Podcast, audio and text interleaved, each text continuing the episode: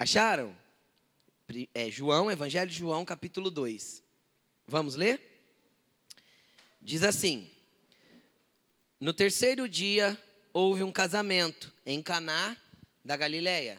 Acharam aí? Acharam? Estão comigo? Amém? Em Caná da Galileia. A mãe de Jesus estava ali. Fala assim, ó, Maria estava lá. Jesus e os seus discípulos haviam sido convidados para o casamento. Fala assim, Jesus e os discípulos também. Continuando. Tendo acabado o vinho, a mãe de Jesus lhe disse: Não tem mais vinho. E ele respondeu: Que tenho eu contigo, mulher? Ainda não chegou a minha hora. A sua mãe olhou para os serventes e disse: Façam tudo o que ele disser. Estavam ali seis talhas de pedras que os judeus usavam para as purificações cerimoniais. Fala assim: os, os judeus usavam. E cada uma delas é, levava duas ou três metretas. Na NVI vai estar assim: entre 80 e 120 litros de água. Não é isso? Tá? Então, cada metreta é uma unidade de medida que é de 40 litros, aproximadamente. E disse Jesus: Encham essas talhas de água. E assim fizeram. Logo, o mestre Sala, ou mestre de cerimônia, provou a água transformada em vinho e não sabendo de onde viera, se bem que sabiam os serventes que tinham tirado água, chamou o noivo e disse: Todos põem primeiro o vinho bom, e quando já beberam bastante, então servem o inferior, mas você guardou o bom até agora. Este foi o primeiro milagre que Jesus realizou em Caná da Galileia. Assim, revelou a sua glória e os seus discípulos creram nele. Feche sua Bíblia. Jesus, nós te agradecemos pela tua palavra. Pedimos, Senhor, que essa palavra possa vir como uma espada, Senhor, de dois gumes, penetrar, Senhor, até o mais profundo de almas e espíritos, juntas e medulas. Que essa palavra possa ser apta para discernir os pensamentos e as intenções do coração. Que o Senhor confronte alma, Senhor, alinhe espírito, manifeste o teu poder no corpo e traga glória sobre a vida da tua igreja. Que essa palavra possa falar conosco de forma profunda. Que nós saiamos daqui alimentados por ela, Senhor, e com o nosso espírito fortalecido e nutrido no Senhor, em nome de Jesus. Amém. Olha só, Jesus morava na Galileia. E eu acho interessante que João, o que escreveu aqui esse evangelho, ele também estava no casamento. Você parou para pensar que ele também estava no casamento? Os discípulos estavam juntos. João relatou aqui tudo em terceira pessoa para não parecer que ele estava, né? Ele, ele não fala em primeira pessoa no livro dele, né? Tanto que ele quando vai, ele vai falar que Jesus reclinou para o lado dele, não, que ele reclinou ao peito de Jesus na, quando eles comiam, então ele estava sentado ao lado de Jesus, é por isso que está escrito, não é que que João encostou para receber carícia, como alguns pensam, né? alguns de mente deturpada. É porque a mesa judaica sentava-se com o pé para fora. Por quê? Porque ela não tinha buraco de baixo, ela era no chão. Se você estudar um pouquinho de, de cultura judaica, você vai ver. É uma mesa de 40 centímetros, assim, mais ou menos, e não tem como enfiar o pé de baixo. Então todo mundo senta de lado. Então, automaticamente, por isso que as pessoas lavam o pé antes de ir para a mesa. Você já viu na Bíblia? Todo mundo vai comer e lava o pé? Faz sentido você lavar o pé para comer? Para nós, não, na nossa cultura, mas para eles, o meu pé ficaria perto da cara do outro. Está entendendo ou não? Então, quando fala que João sentou à mesa reclinado ao peito de Jesus, o que, que significa? Que Jesus estava aqui e ele aqui, ó, ao lado de Jesus. Por isso que Pedro deu sinal, pergunta para ele quem vai trair, porque João estava do lado, era o que estava mais próximo. Tá? É uma questão só de entender a cultura, fica simples de entender. E João estava neste lugar, mas ele não fala em primeira pessoa. E eu fico, eu fico admirado com detalhes que João deixou aqui. Por quê? Porque ele fala que teve um casamento, foi em Caná, na Galiléia. Caná era perto de Cafarnaum, era uma cidadezinha vizinha, uma vilinha vizinha. Jesus morava em Cafarnaum, tinha uma casa em Cafarnaum. Amém? Na Galiléia, Galiléia era a região, tá? E eu acredito que foi um casamento de alguém é, com posses. Por quê? Porque tinha bastante gente. Você imagina você chamar Jesus e chamar os doze? Às vezes o cara não conhecia nem os discípulos de Jesus. E eu vou te falar, sabe quantos dias fazia que Jesus tinha chamado os discípulos? Dois. Pode ler que você vai ver. Fazer dois dias que Jesus tinha chamado os discípulos. Jesus foi batizado, chamou, pode ler aí na sequência de João. Chamou alguns discípulos, tal, pai, tal, foi todo mundo para a festa. Tanto que aqui é claro que Jesus nem tinha manifestado seu ministério ainda. O que, que ele responde para Maria? Ainda não é a minha hora. Ele não tinha manifestado, se manifestado espiritualmente como filho de Deus ainda. Tá? E o que, que eu acho interessante? Que João não fala o nome dos noivos. Você imagina você ter um dos casamentos mais importantes da história da humanidade, não é? Não é um dos casamentos mais importantes. Quantas vezes esse casamento já foi falado, gente? Quantos casamentos esse casamento celebrou? Né? Tudo quanto é casamento que a gente vai, o pastor fala do casamento de Caná na Galiléia. Tem que convidar Jesus e tem que ter o vinho. Não é verdade? Quantas pessoas já foram ministradas por esse casamento e não tem o nome do noivo e da noiva? Por quê? Porque não era importante diante daquilo que João estava querendo mostrar. Era irrelevante diante daquilo que Jesus faria. Querido, não interessa quem você é. Não interessa como você tenha dado. Não interessa o que você tem vivido. Não interessa se ninguém sabe seu nome. Não interessa se você se acha irrelevante, pequeno ou sem importância. Interessa que você precisa convidar Jesus para a tua vida. E quando Jesus chegar lá, algumas coisas vão acontecer. Não interessa se você se acha pequeno, desprezível, não amado, se os anseios da sua alma estão gritando, se você é regido pela tua alma, pelas tuas emoções. Se você é governado por ela, não interessa o que você está sentindo, interessa que Jesus precisa ser convidado para entrar na sua história. Agora, por que um casamento? É porque tudo Deus marca a partir da família, querido. Como assim? Deus criou o homem e começou a história da humanidade a partir de um casamento, uma família. Família no conceito bíblico de família, no conceito certo de família. Família homem, mulher e filhos. Macho e fêmea Deus os criou.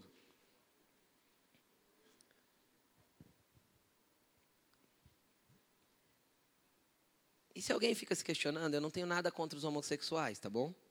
Pelo contrário. Tem muitos homossexuais que são extremamente sábios, inteligentes, pessoas cultas, amigas. E eu tenho amigos assim. E não tem problema nenhum com isso. Pelo contrário, a gente tem que amá-los muito. Eu só acho uma estratégia meio burra. Pega uns 30 deles, coloca numa ilha e volta lá daqui 40 anos. Tem mais ninguém? Pega um homem e uma mulher, coloca numa ilha e volta daqui 40 anos. Se não tiver televisão, vai ter uma escadinha de uns, de uns, de uns 20 filhos, uns 10 netos. Pronto. Esse é o projeto de Deus. Não tem como fugir disso. É isso aí. As mulheres que não querem engravidar, evite de tomar água da igreja. Em duas semanas, mais duas grávidas. Aqui é, nasce de fila. Vamos lá. Continuando.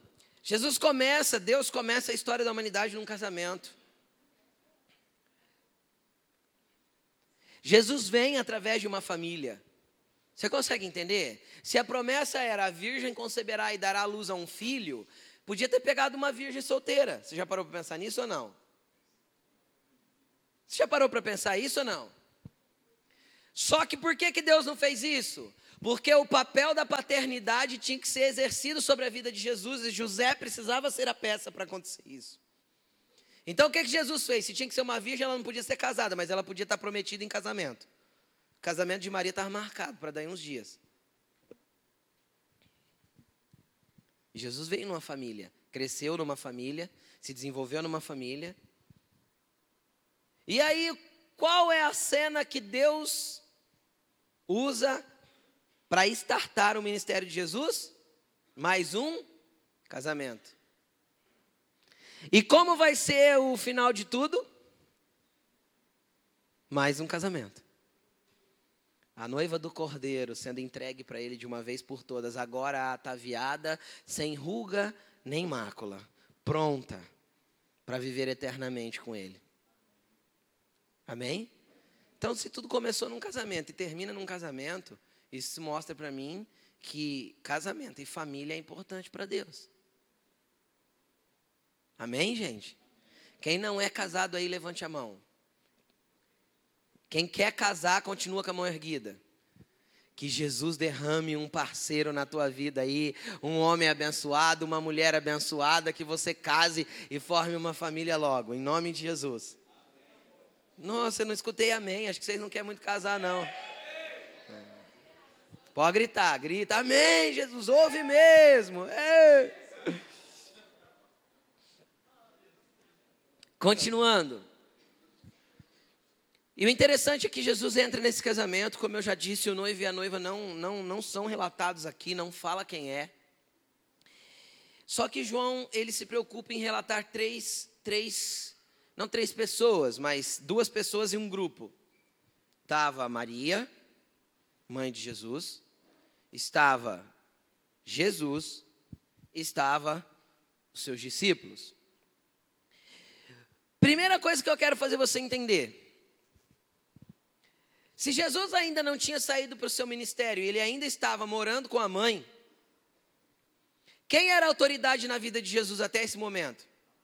A mãe. E como eu sei disso? Porque Lucas capítulo 2 diz que lá quando ele se perde no templo, lembra? A, Bíblia diz assim: ó, em tudo lhes era obediente. Jesus foi um menino extremamente obediente em tudo.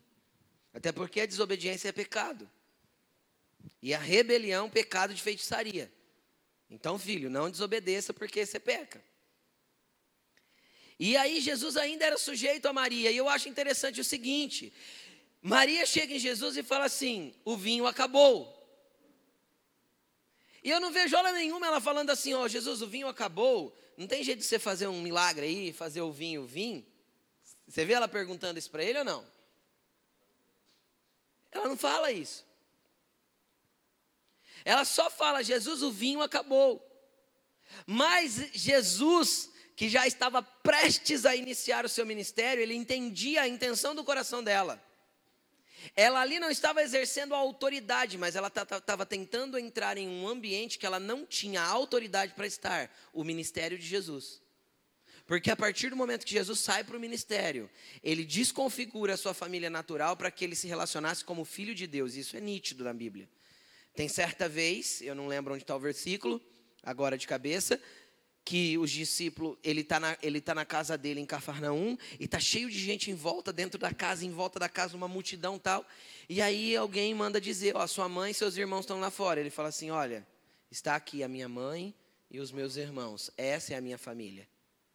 Por quê? Porque a partir daqui, ele passou a viver algo diferente. E é interessante que ele analisa o coração de, de, da própria mãe e fala assim: ela está com a intenção errada no coração. Ela está querendo exercer autoridade numa esfera, num nível de autoridade que ela não pode ter sobre a minha vida. Aí, que jeito ele responde? Já desconfigurando essa autoridade que ela tentou exercer sobre ele. O que tenho eu contigo, mulher? Parece que Jesus deu um coice nela. Mas Jesus ali só respondera de uma forma que ele fizesse a mãe entender que ela estava tentando entrar numa área que ela não tinha autoridade para entrar. E Maria entendeu. Você vê Maria ficando chateada, bicuda, brigando com Jesus? O que, que ela faz? Olha para os serviçais e fala assim: ó, vê com ele se ele pode fazer alguma coisa, façam o que ele disser. Vocês conseguem entender isso ou não? Ela entendeu o recado dele. É como se ele dissesse assim: mãe, passou do limite, deu. Até aí foi. Daqui para frente está entrando numa área que não é, não está sobre a senhora a autoridade para mexer. Agora nós temos um terceiro grupo, tem Jesus e o outro grupo, os discípulos. E sabe o que é interessante, o que, que eu vejo em tudo isso? é que nós queremos nos relacionar com Jesus, mas nós não queremos trazer junto com Jesus pessoas que ele concedeu autoridade, como Maria era autoridade sobre a vida dele até então. Então tem Jesus, alguém que é autoridade sobre a vida dele, e pessoas sobre as quais ele tem autoridade. Os discípulos. Você conseguiu ent entender o que eu estou dizendo? Só que aí nós queremos convidar Jesus para entrar na nossa vida e mudar as coisas na nossa vida.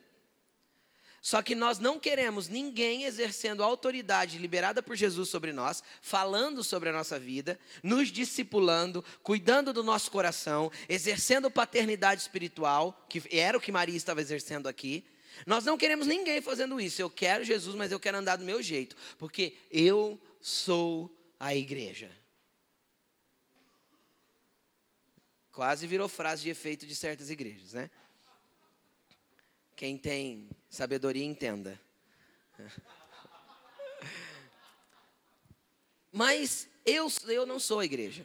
Você não é a igreja. Você é morada do Espírito Santo, templo santo do Senhor, santuário do Deus Altíssimo, filho que se relaciona com Ele. Igreja é eu e você juntos. Nós somos a igreja. Eu sou filho. Eu sou morada do Espírito Santo, mas juntos nós somos igreja. Amém? Então o que, que acontece? Tem pessoas que querem Jesus, mas não querem estar sujeitos, não sujeitos no sentido de sujeição e obediência, porque Jesus não obedeceu Maria, ele só estava sujeito à sua, à sua autoridade. Ele obedeceu Maria? Maria deu alguma ordem de obediência? Você não tem que obedecer ninguém. Você só tem que entender que é necessário que o seu coração esteja cuidado, guardado por alguém que fala sobre a sua vida. Não existe cavaleiro solitário no Evangelho, não existe pessoas que possam caminhar sozinhas. Não existe. E não existe uma pessoa que caminha sozinha querer falar sobre a vida dos outros. Não existe no Evangelho isso. João retrata aqui um ambiente onde tinha alguém com autoridade sobre Jesus e tinha os discípulos. Então vamos lá. Se eu convidei Jesus para entrar na minha casa, os discípulos dele vêm junto. Olha, olha ao teu redor, não olha só do lado, não. Olha ao seu redor, porque do lado, se é a esposa, não vai ter jeito mesmo. Mas olha em volta e fala assim: Eu não vou me livrar de você, irmão. Fala para ele.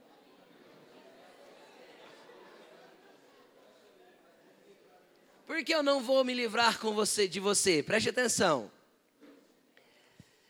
Porque esse irmão que está aí do seu lado também é discípulo de Jesus, assim como você está se tornando. E não existe eu convidar Jesus para entrar na minha vida.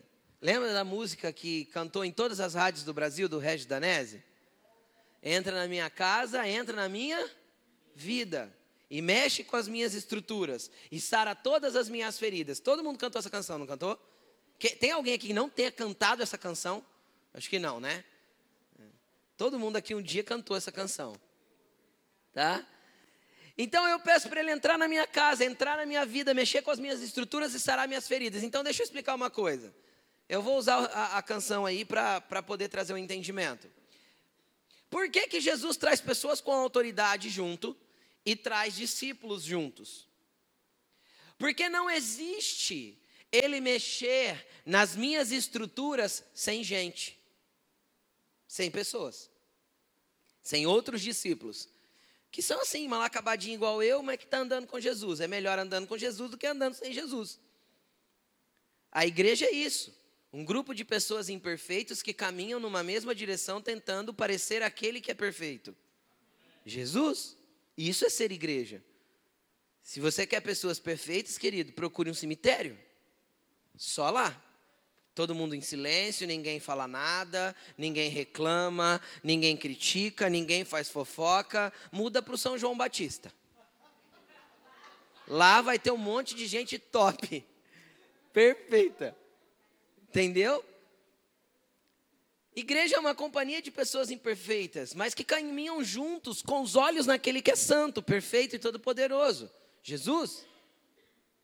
E aí eu peço para ele mexer com as minhas estruturas, ou eu oro para ele me dar o fruto do Espírito Santo. Quem já pediu? Quem já fez essa oração? Jesus, gera em mim o fruto do teu Espírito: amor, alegria, paz, longanimidade, benignidade, bondade, mansidão e domínio próprio. Aí eu peço para Jesus: Jesus, me dá longanimidade, mas eu não quero que ninguém me irrite. Como que a longanimidade vai ser gerada? Fala, cutuca a pessoa que está do seu lado e fala assim: Você que vai me ajudar.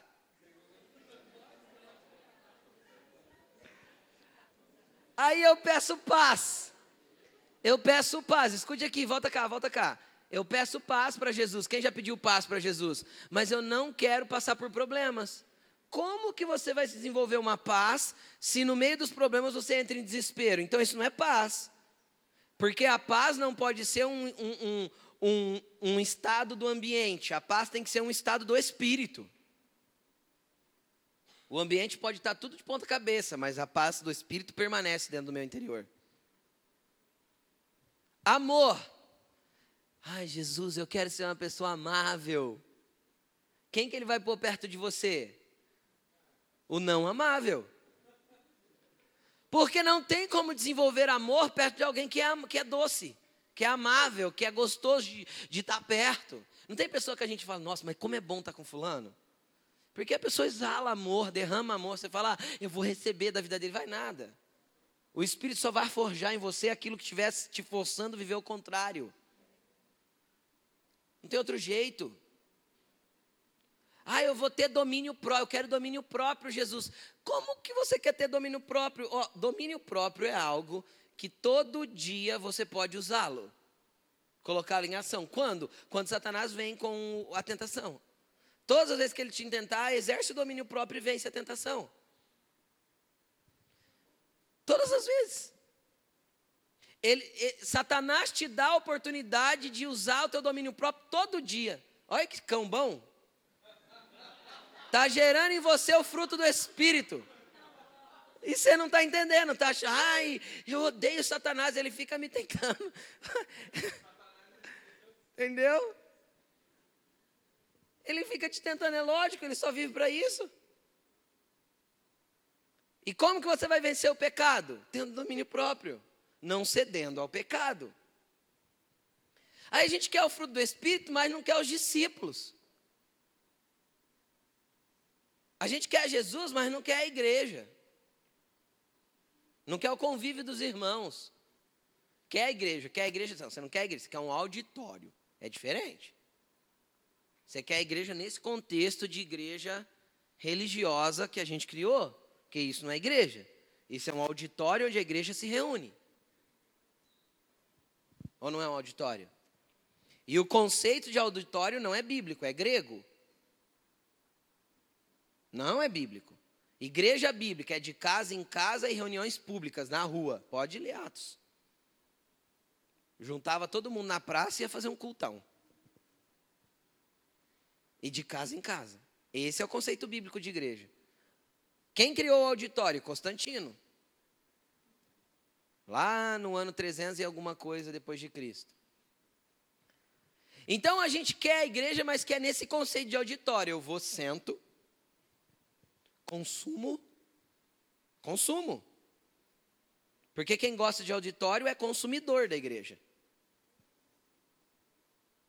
Ele vem, consome a palavra, consome o louvor. Se o louvor não foi bom, ele ainda fala mal. Se o som não estava que ele gostava, ele falava assim: Deus me livre, não vou naquela igreja mais não. O som estava insuportável.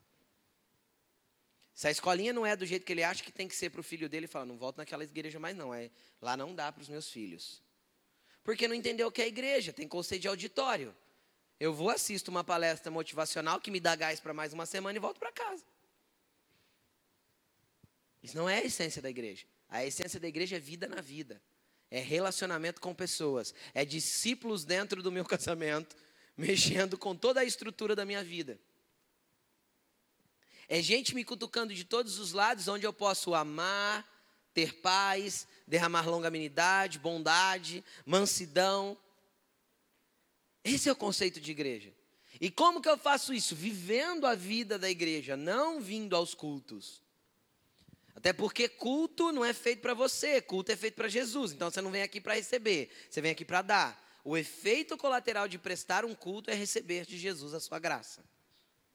Amém, gente? Eita, ficou estranho, né? Parece que mudou o negócio. É, esse é o conceito de igreja de verdade. E Jesus quer nos fazer igreja de verdade. E aí a gente vai pedir, vai convidar para Jesus. Jesus entra no meu casamento, como entrou nesse. Entra na minha família, como entrou nessa família. Faz milagre dentro da minha, da minha história, como foi feita na história desse casal. Já imaginou um milagre lindo desse dentro da sua vida? Quem já recebeu milagre de Jesus aí, lindos como esse? Eu já também. Já imaginou você cercado de milagres? Porque se ele está no meio, tem milagre. Quem gostaria de viver isso? Diz um amém. Não se esqueça que ele vai trazer pessoas com autoridade e ele vai trazer os discípulos. Sabe igual o casamento mesmo, de verdade? Você nunca casa só com a noiva. Né? Você traz a noiva, o cunhado, a sogra, os primos chato, os tio insuportável. Você traz o pacote, não tem jeito de casar só com a noiva. Não é verdade? Tem gente que acha que vai casar com a noiva e nunca mais vai ver a mãe dela. Você vai ter que cuidar, querido, da tua sogra.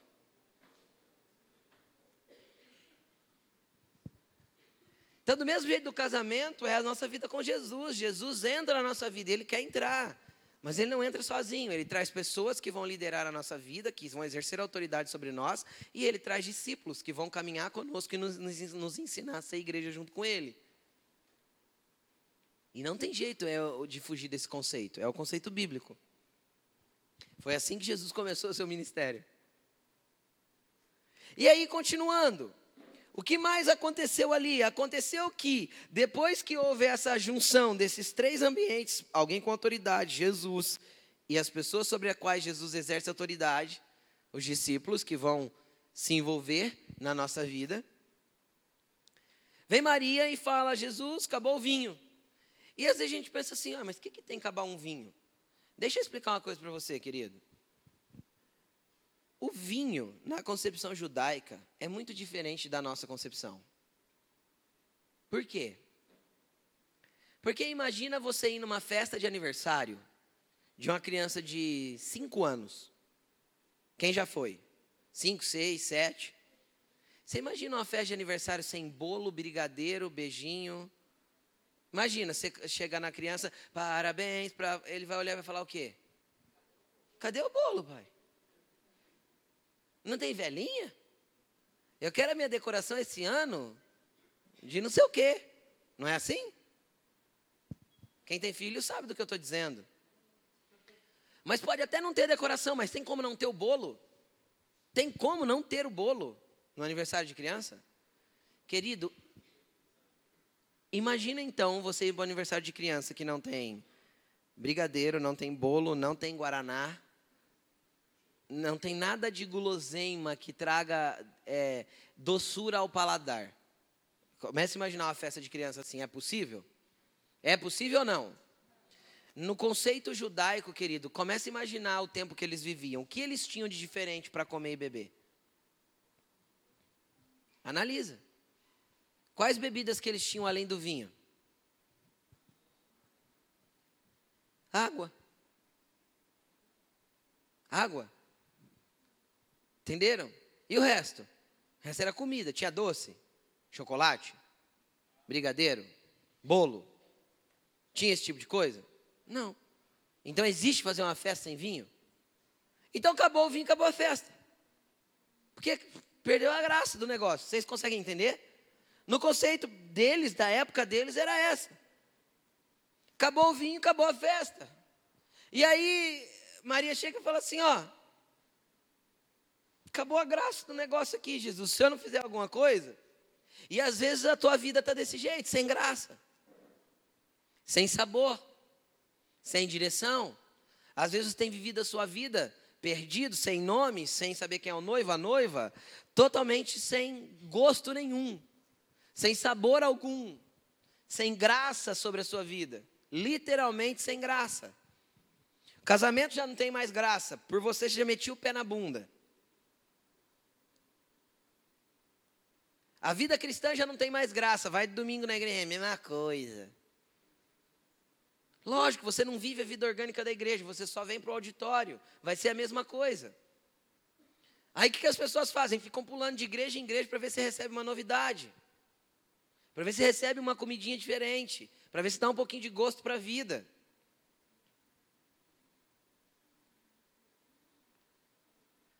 Às vezes, teu trabalho já não tem graça mais, tudo que você faz na vida. Sabe aquele dia que você acorda e fala assim: para que, que eu acordei? E aí no outro dia a mesma coisa? E no outro de novo? E é aquela vida maçante, monótona e sem graça? Sabe o que está faltando na sua vida, querido? Vinho. Vinho. E não é para passar a comprar uma serva e ir para casa, não, para ficar bêbado.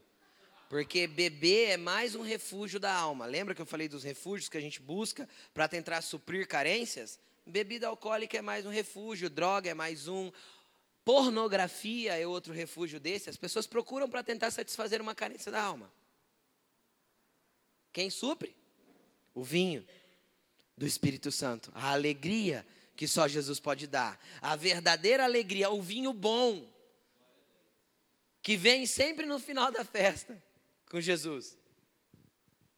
Que às vezes você se debate, se debate, se debate, corre, compra, faz, mexe ah, e tenta, e não sei o que, e, e, de repente você vê que não adiantou. Então você corre para quem? Para Jesus. Você já percebe, parou para perceber que Jesus é sempre o último recurso das pessoas? Pois que a pessoa já perdeu tudo, vendeu tudo, tentou tudo, é, buscou tudo, foi em todo tipo de religião, fez tudo que. Ah, vamos lá na igreja dos crentes, quem sabe dá certo? Né? Vão na igreja, vou, vou virar evangélico. Eu encontro as pessoas na rua que deixaram de vir à igreja, ao lugar, igreja, né? Eu encontro. Encontrei uma pessoa antes de ontem. Ontem. Oh, que saudade, dá um abraço, tudo. Aparece. Nossa, pastor, estou precisando mesmo. Ou seja, é sempre o último recurso, é sempre depois que acabou tudo que tinha para queimar, aí lembra, tem a igreja. Quem sabe Jesus me dá uma forcinha? Uh, acabou o vinho. Quem sabe Jesus pode fazer um novo? E aí, querido, o que, que Jesus faz? Ele faz o vinho. Agora, o interessante é como ele faz o vinho. Existiam ali seis talhas de pedra que os judeus usavam para as purificações cerimoniais. Preste atenção.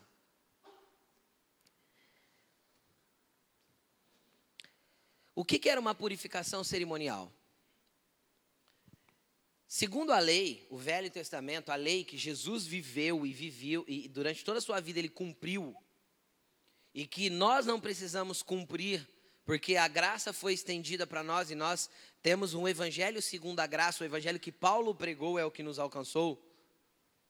Amém? Estão entendendo? A lei dizia o seguinte: existiam vários, eu não, eu não lembro todos agora, mas existiam vários momentos em que o judeu tinha que fazer uma purificação cerimonial. Qual era uma, o que, que, era uma purificação cerimonial? Era um, um banho que a pessoa tomava do jeito que você toma todo dia, sem roupa, de banho, de corpo todo. Isso era uma purificação cerimonial. Essas talhas eram usadas para isso, enchia-se de água, por isso que entre 80 e 120 litros. E aí as pessoas iam pegando com, com canecas ali, com, com vasos, e iam derramando sobre si para se purificar. Era isso que Batseba estava fazendo quando Davi ficou com o zoião nela lá. Quando, quando essas coisas eram feitas, existiam algumas regras, várias, né, na verdade. Mas, por exemplo, vou dar alguns exemplos que eu lembro. Quando a mulher terminava o seu ciclo menstrual, ela terminava o ciclo menstrual após o, o, o, encerramento do sangramento, ela tinha que tomar esse banho completo, se purificar cerimonialmente para poder ir por acessar o templo novamente. Para poder ter relacionamento com seu marido de novo. Ela tinha que fazer essa purificação cerimonial. Um casal, quando tinha relacionamento, eles tinham que fazer a purificação cerimonial se banhar de corpo todo. Quando as pessoas iam para um velório e tocavam no cadáver, elas tinham que fazer uma purificação cerimonial. Então existiam vários, várias vezes, assim, várias coisas que Deus tinha dado lá na lei que tinha que fazer essas purificações cerimoniais. E o que isso era? Dentro da religião judaica, era um rito religioso. E o interessante é que Jesus pega os instrumentos da religião para criar um vinho novo. Ele manda encher as talhas, e eu acho, na minha opinião, aquelas talhas eram do noivo e da noiva. Eram as talhas que o noivo e a noiva usavam nas suas purificações cerimoniais. Ou o noivo, se fosse a casa dela, dele. Deus pegou o próprio instrumento da pessoa, o próprio instrumento de rito religioso da pessoa, para colocar água e transformar num vinho que alegrou a festa. O que, que eu quero te alertar com isso, querido? É que nos nossos dias nós criamos talhas memori é, cerimoniais. Eu vou te dar alguns exemplos. Se para você conseguir entrar no teu quarto e orar, você precisa ter um violão na mão, o teu violão é tua talha cerimonial. Tá precisando jogar ali fora para que Jesus te dê um vinho novo. Vocês conseguem entender o que eu estou falando? Se nós chegássemos aqui e mudássemos toda a estrutura do culto, tirássemos a cadeira e por isso você achou que esse culto não foi culto, isso é a tua talha cerimonial. Ritos de religiosidade que nós vamos criando para poder servir a Deus. Se você só consegue se relacionar com Jesus usando, sei lá, alguma coisa em específico, isso é a tua talha cerimonial. Tudo aquilo que você criou dentro do seu conceito religioso, dentro da sua própria estrutura de religião, e que você não consegue tirar para desassociar isso do teu relacionamento com Jesus, é uma talha cerimonial. Se você acha que o pastor precisa estar de gravata eterno, aquilo é uma talha cerimonial, é um rito religioso. Porque para Jesus se manifestar aqui, eu poderia estar de bermuda, chinelo e camiseta regata, se eu quisesse. E não ia mudar o que Jesus vai fazer. E por que eu não venho assim? Em respeito a você. Porque eu não acho que é uma ocasião propícia para pôr um chinelo, uma bermuda e uma camiseta regata. Só por isso. Porque numa reunião que está só os de casa eu venho, todo mundo sabe. E não tem problema nenhum. O problema é que nós vamos criando Ai, eu só consigo servir Jesus se eu estiver fazendo tal coisa. Ai, se eu não for usado no meu chamado, ai, eu não consigo servir Jesus. Querido, o mandamento é maior, é maior que o chamado, tá? Jesus é maior que o teu chamado. Jesus é maior que aquilo que você faz. Não transforme o teu chamado e o teu ministério na tua talha cerimonial, querido. Tem gente que se a gente arranca o ministério dele, ele sai da igreja. Por quê? Porque fazer o ministério é mais importante para ele do que servir Jesus. Não que não seja importante servir no ministério, mas isso não pode tornar-se o teu Deus, o teu rito religioso que te conecta a Deus. Você só acha que você está puro se você fizer daquele jeito. Você só acha que você está certo se você fizer daquele jeito. E aí você critica os que fazem diferente de você. Já parou para perceber isso? Quem é cheio de talha cerimonial, ele critica aquele que não anda do jeito que ele anda. Não é verdade? É a oração que Jesus falou dos dois homens que chegaram no templo. Um chegou e falou assim: Senhor, te agradeço porque não sou como esse homem que está do meu lado, pecador. Sou justo. Venho duas vezes por semana no teu templo e dou o dízimo de todas as coisas que o Senhor me dá. Lembra que Jesus falou desse homem? E o outro que estava do lado falava o quê? Senhor, me perdoa porque sou miserável pecador. Jesus falou: esse cara saiu santificado e purificado, aquele não. Por quê? Porque um usava de rito de, de religiosidade, talhas cerimoniais e senso de justiça própria. Você quer uma coisa que te afasta de Deus, querido? Senso de justiça própria. E a religiosidade cria isso. Quanto, ah, eu não tenho isso. Eu não tenho isso. Eu quero te trazer uma realidade que você tem um pouquinho, porque todo mundo tem um pouco e tem que brigar contra isso. Eu tenho, tu tens, ele tem, nós temos, vós tendes, todos têm. Todo mundo tem. Por que eu sei que tem?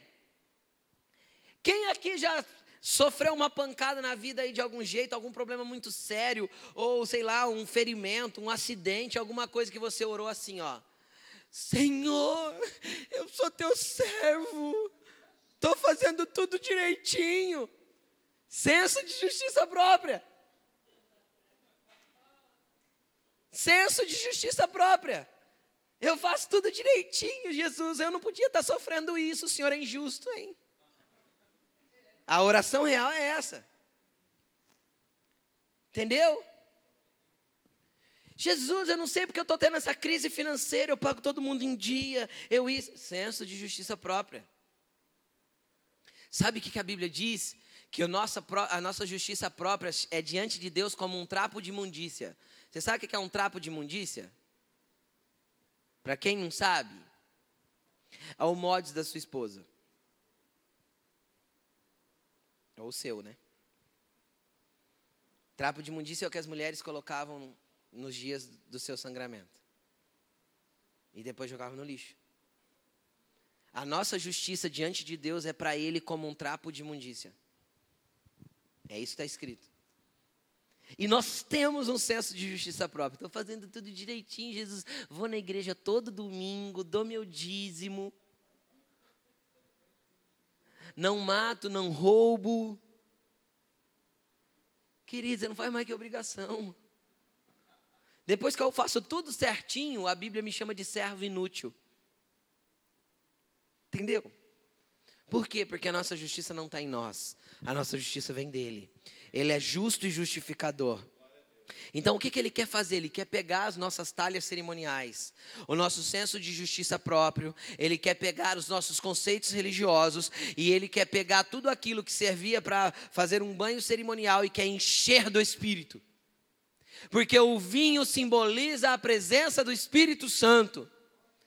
E o vinho simboliza a alegria que Jesus traz para uma vida e para um lar que vive dentro e com Ele, na presença dEle, que vive entre irmãos, respeitando e honrando as autoridades e com Jesus no centro do comando. O que, que ela falou para os serviçais? Façam o que Ele disser. O que, que você deve falar para os seus, para os seus serviçais interiores?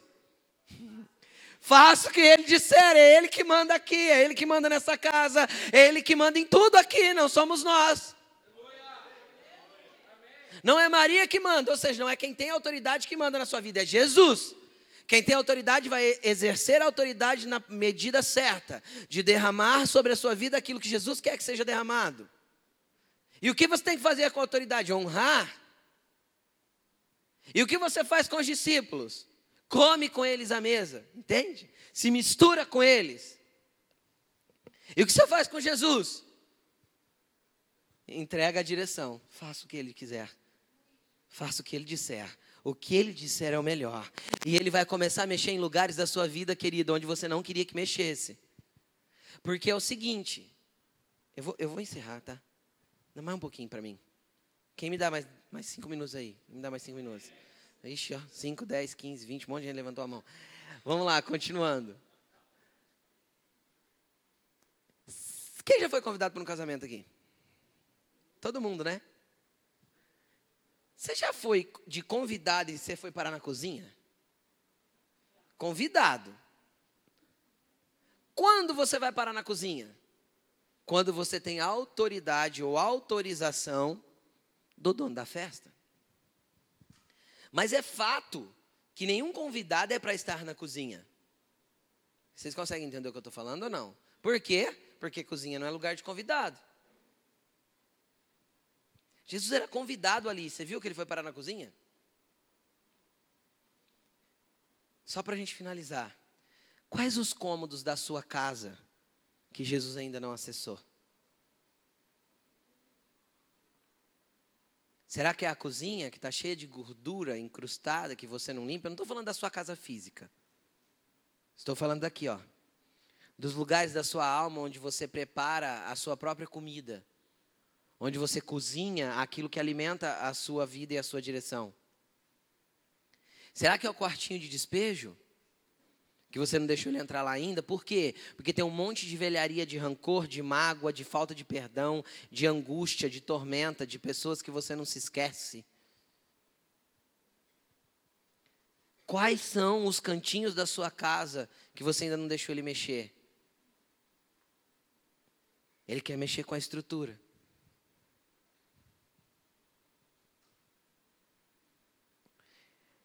Queridos, entendam uma coisa. Se nós não abrirmos a nossa vida para Jesus, até deixar ele chegar em lugares que ele possa fazer o que ele quiser, a cozinha não era dele, ele não era cozinheiro, ele não, era, ele não era o mestre-sala, ele não era o coordenador da festa, nem o cerimonialista, ele não era nada, ele era convidado. E os serviçais passaram a fazer o que ele mandou.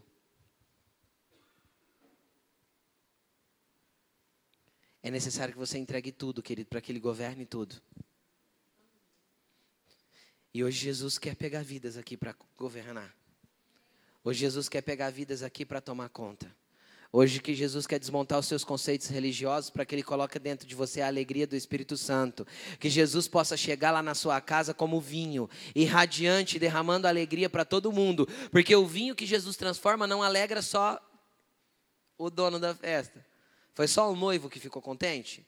O noivo ficou mais contente de todos. O noivo e a noiva foram os mais contentes. Por quê? Porque o mestre Sala falou assim: cara, todo mundo dá o vinho, o vinho bom no começo e vai jogando os ruinzinhos para o final. Você guardou o bom até agora. Imagina a alegria desse noivo. Entendeu?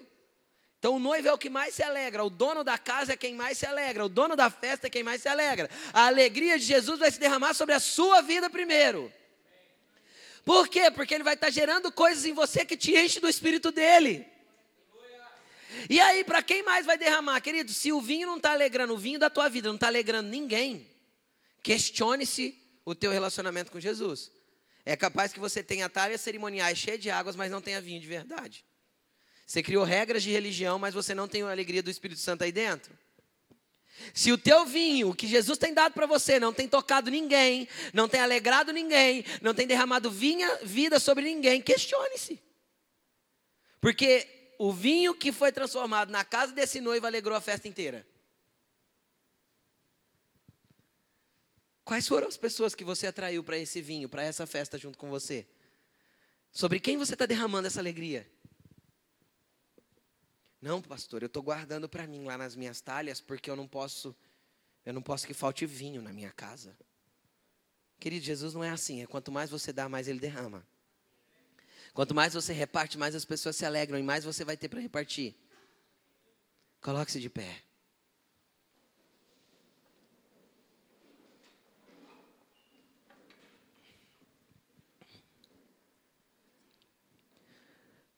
Feche os seus olhos. Todos nós precisamos de Jesus, querido. Mas às vezes você está aqui hoje que você se sente como esse noivo e essa noiva sem nome, sem direção, sem saber o que fazer. Precisando de uma orientação, precisando de, uma, de um milagre, de uma transformação. Às vezes você está aqui nessa noite precisando que Jesus mexa alguma coisa na tua vida, porque do jeito que está, não está legal. Às vezes o seu casamento, a sua vida, a sua família perdeu a alegria. Tudo se foi. Hoje o Espírito Santo quer derramar desse vinho novo sobre a tua vida. Te trazer alegria, alegria da salvação, alegria de saber que Jesus está com você dentro da tua casa, dentro da tua vida, que Ele quer caminhar com você e que Ele quer tomar conta dos serviçais para poder alegrar a tua história. Só que é necessário que você o convide hoje. É necessário que você o convide hoje. Eu gostaria que todos fechassem os olhos, mas que você começasse a convidar Jesus para entrar na tua vida hoje.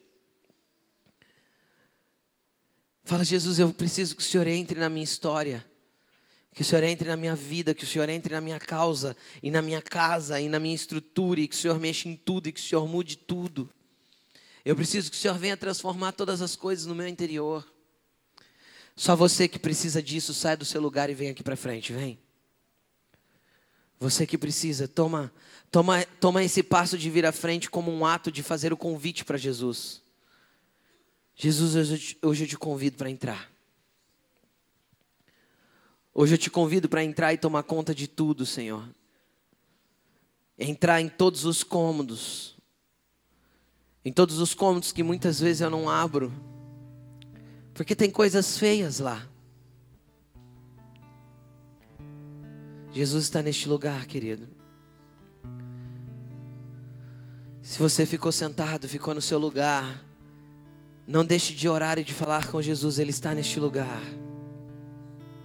Vai falando, Jesus, entra na minha vida, entra na minha história, entra nesse, nesse emaranhado de problemas, entra, Senhor, nisso tudo que eu estou vivendo, que está tudo em desajuste com a tua vontade. Senhor, entra dentro de mim, mexe com a minha estrutura religiosa, me faz desmontar os meus conceitos, me faz, Senhor, viver na alegria do teu Espírito Santo. Gera o teu vinho dentro de mim. Gera o teu vinho dentro de mim.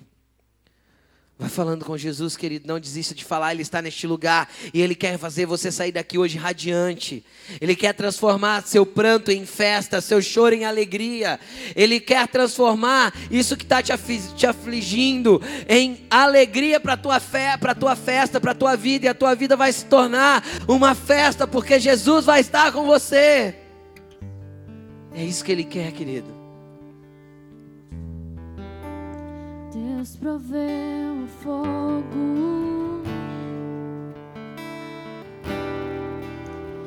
e eu o sacrifício.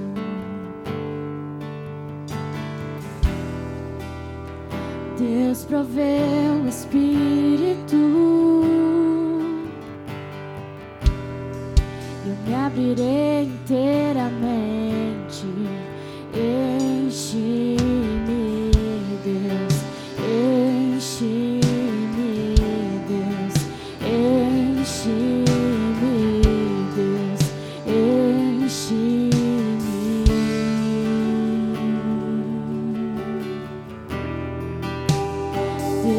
Proveu o fogo.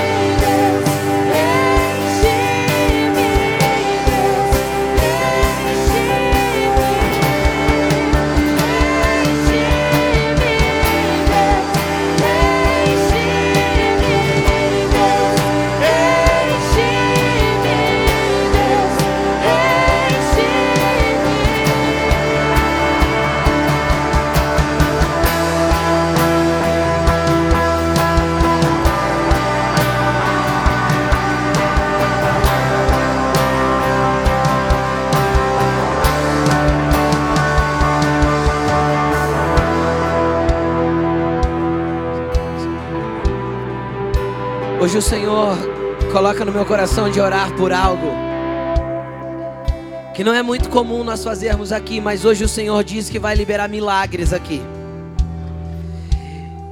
E eu quero orar por, esse, por esses milagres, milagres que fogem ao teu controle. Não tinha como aquele noivo resolver a situação de uma falta de vinho no meio do casamento.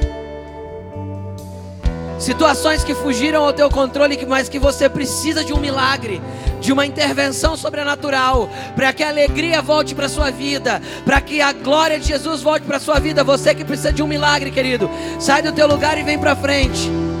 Só quem precisa de um milagre, vem.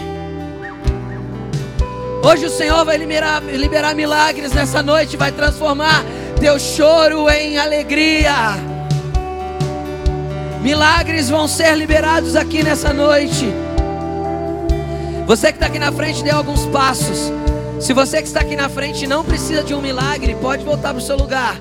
Eu quero aqui só quem precisa de um milagre mesmo. Algo que fugiu ao teu controle e que, se não for uma intervenção do Senhor, você não vai conseguir resolver.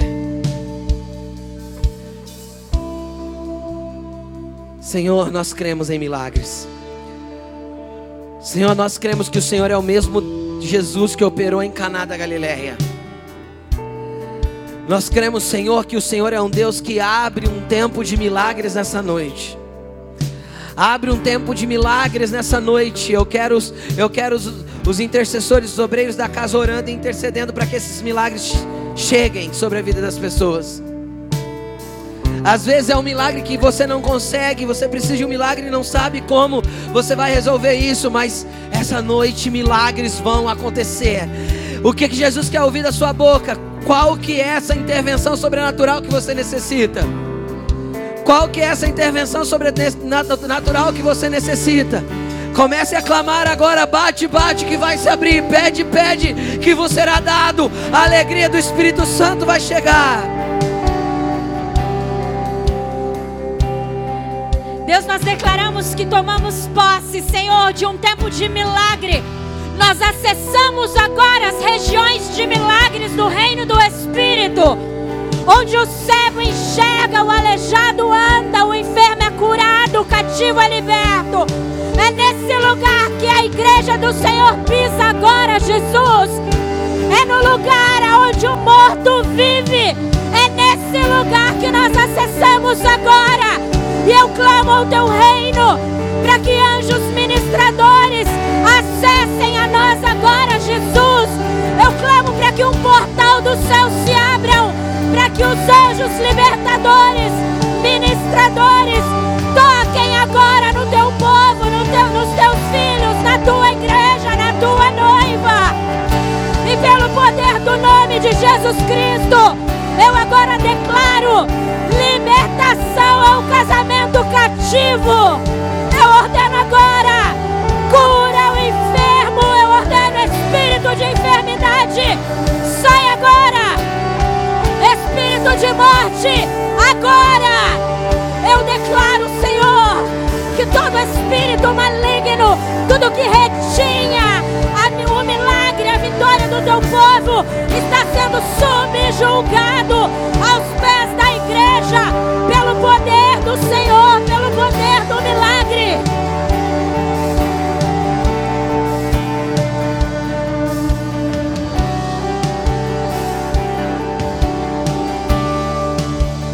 Jesus, o que olho nenhum viu, é isso que nós veremos.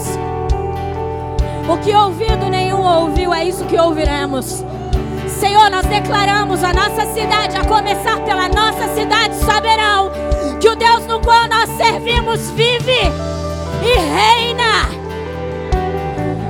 Senhor, nós agora declaramos, Pai, ao que não tem fé para viver o um milagre, declaramos fé agora.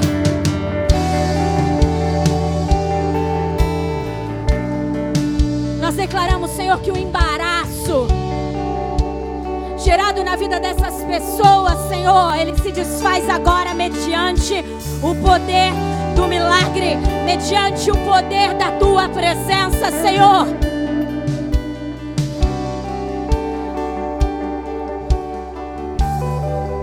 Eu declaro que nada, Jesus, nada nessa noite pode reter o milagre, porque o Senhor nos disse uma fenda se abriu, um portal se abriu e o Senhor nos inseriu em um ambiente de milagre. Jesus e a igreja está aqui para viver o milagre. E o seu nome será exaltado, e todos saberão quem é o nosso Deus, e todos saberão quem é o Senhor.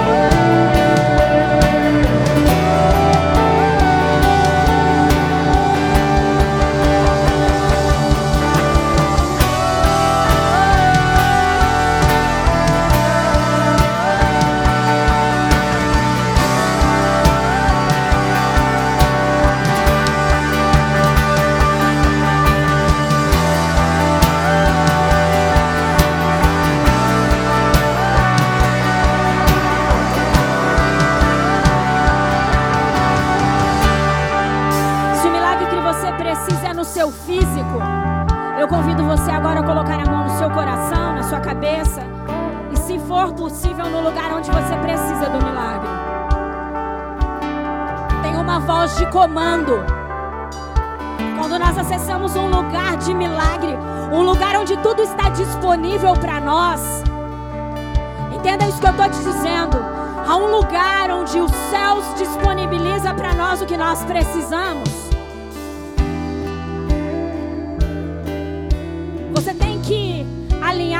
Sua voz, a voz do Espírito. Então agora eu quero que você, com fé, com fé, crendo que você já recebeu, porque é assim que nós precisamos crer. Você diga o que eu vou falar agora, dizendo ao seu corpo, a essa parte do seu corpo que não está funcionando direito. Você vai dizer assim: fala, meu corpo, órgão meu, escute agora. Eu estou em um ambiente, em um lugar de milagre, de vida. Eu estou envolvido pelo poder de Deus. Corpo meu, órgão meu, ouça agora, no nome de Jesus Cristo, cumpra a sua função, se alinhe aos céus, adore ao Senhor, cumprindo a sua função. Então volte a funcionar da maneira como Deus Criador te criou. Isso é uma ordem. Agora, aleluias! Receba a sua cura, receba o seu milagre.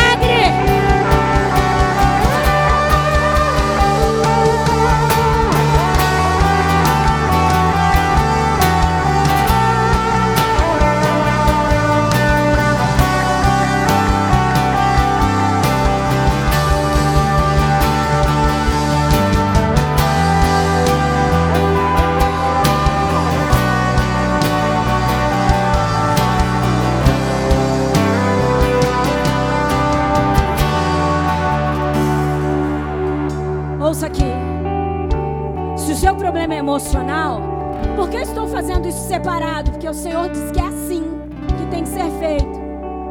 Se o seu problema é emocional, algo que envolve a sua mente e o seu coração, então diz a respeito da sua alma. Nós vamos falar com ela agora, amém? Tem um comando dos céus para nossa alma hoje. A depressão nunca mais tomará conta de você. O medo nunca mais fazerá parte da sua história. Se você percebe que há um- uma desordem no seu emocional, na sua alma, é o momento de agora você ficar completamente livre disso. Amém? Diga assim comigo. Minha alma, minha mente, meu coração, ouça, eu estou em um ambiente de milagre. Os meus pés pisam em um ambiente de milagre. Então ouça agora, minha alma, se subjugue ao Espírito de Deus. Seja livre agora de todo cativeiro de medo. Seja livre agora de todo cativeiro de depressão. Seja livre agora de toda insônia. Proclamo liberdade a você. Você está livre para saltar de alegria na presença do Rei.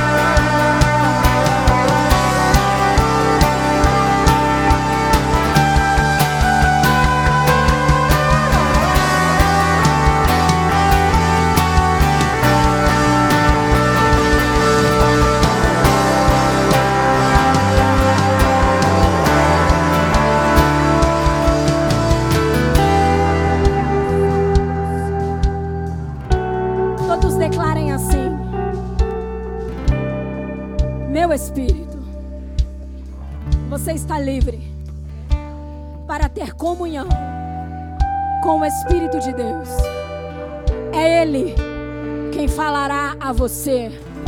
E você, cheio dele, falará a minha alma. A minha alma.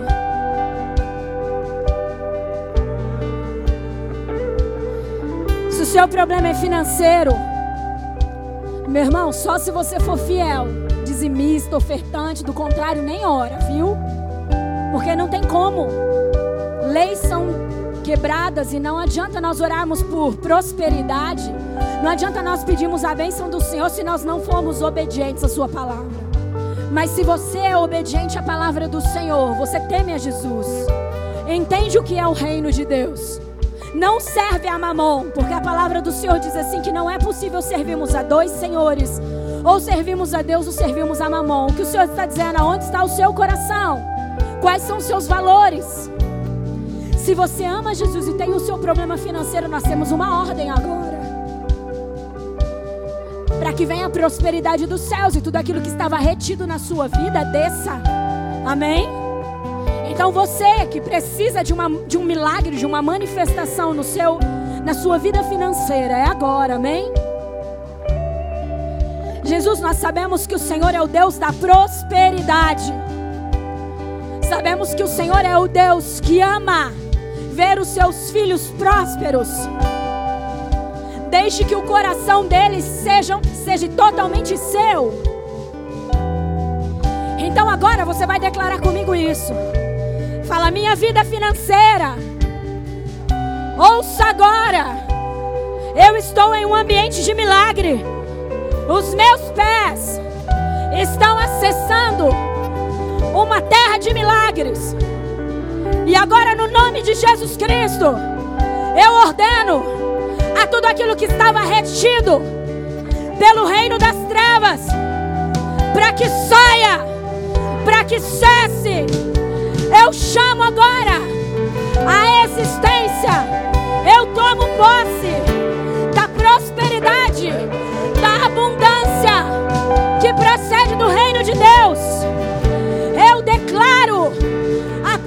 Prosperidade e a bênção do Senhor sobre a minha vida, sobre a minha vida financeira. Eu declaro que todas as áreas da minha vida experimentarão do milagre, da bênção que procede do Senhor, porque é no lugar de milagre que eu estou. Amém. Aleluias. Só tem uma coisa que você jamais pode deixar de fazer: testemunhar o que Jesus fez por você. Não calhe a sua boca, deixa que todos saibam que o seu Deus vive. E não é para você exaltar este culto, ou a minha vida e a vida do Rodrigo que ministrou, é a Jesus. Jesus é o cara do milagre. Jesus é poderoso. Há muito poder em Jesus e somente em Jesus. E você precisa testemunhar. Então, nós estamos aguardando o seu testemunho. Nos, venha nos contar, porque nós precisamos edificar a vida de quem não crê. Nós precisamos edificar aqueles que não sabem que Jesus vive. Amém? Glória a Jesus. Glória a Jesus. Pode voltar para o seu lugar, querido. Se assente mais um minutinho, por favor.